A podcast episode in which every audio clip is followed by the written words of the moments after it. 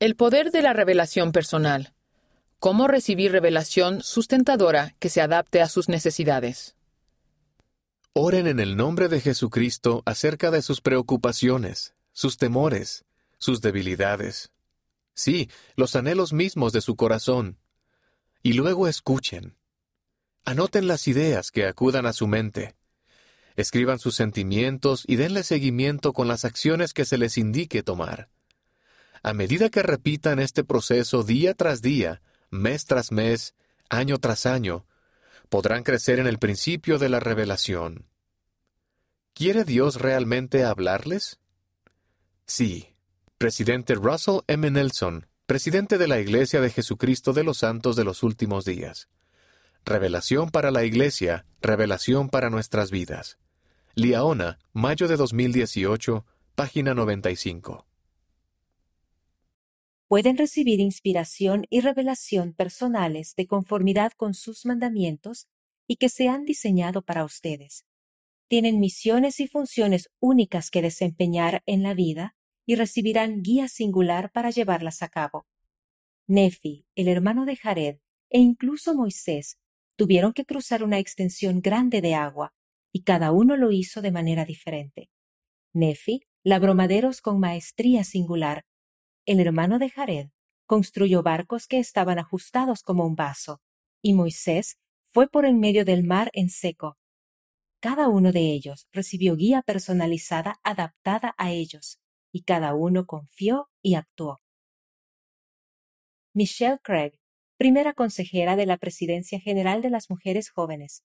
La capacidad espiritual. Liaona, noviembre de 2019, página 21. El verdadero deleite es más que disfrutar de una comida deliciosa. Es una experiencia que incluye gozar, nutrirse, celebrar, compartir, expresar amor a la familia y a los seres queridos, expresar gratitud a Dios y estrechar relaciones mientras se disfruta de una comida abundante e increíblemente deliciosa. Creo que cuando nos deleitamos en las palabras de Cristo, tenemos que pensar en el mismo tipo de experiencia.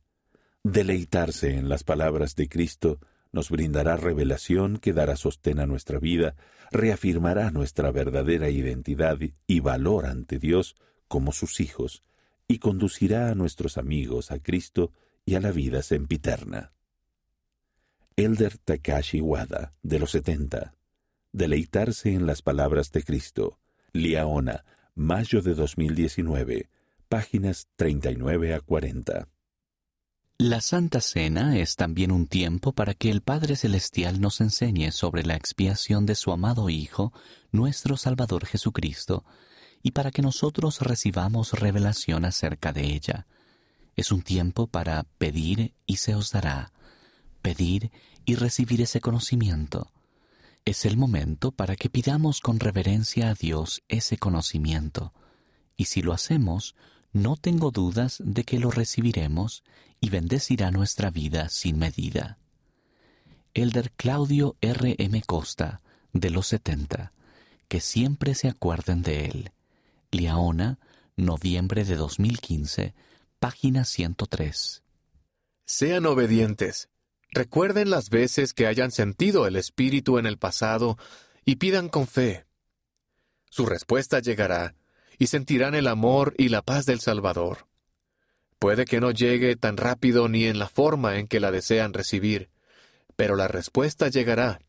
No se rindan, nunca se den por vencidos.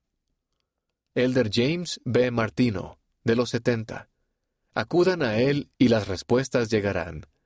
Liaona, Noviembre de 2015, página 59. El Señor nos ha dicho repetidamente que busquemos conocimiento tanto por el estudio como por la fe.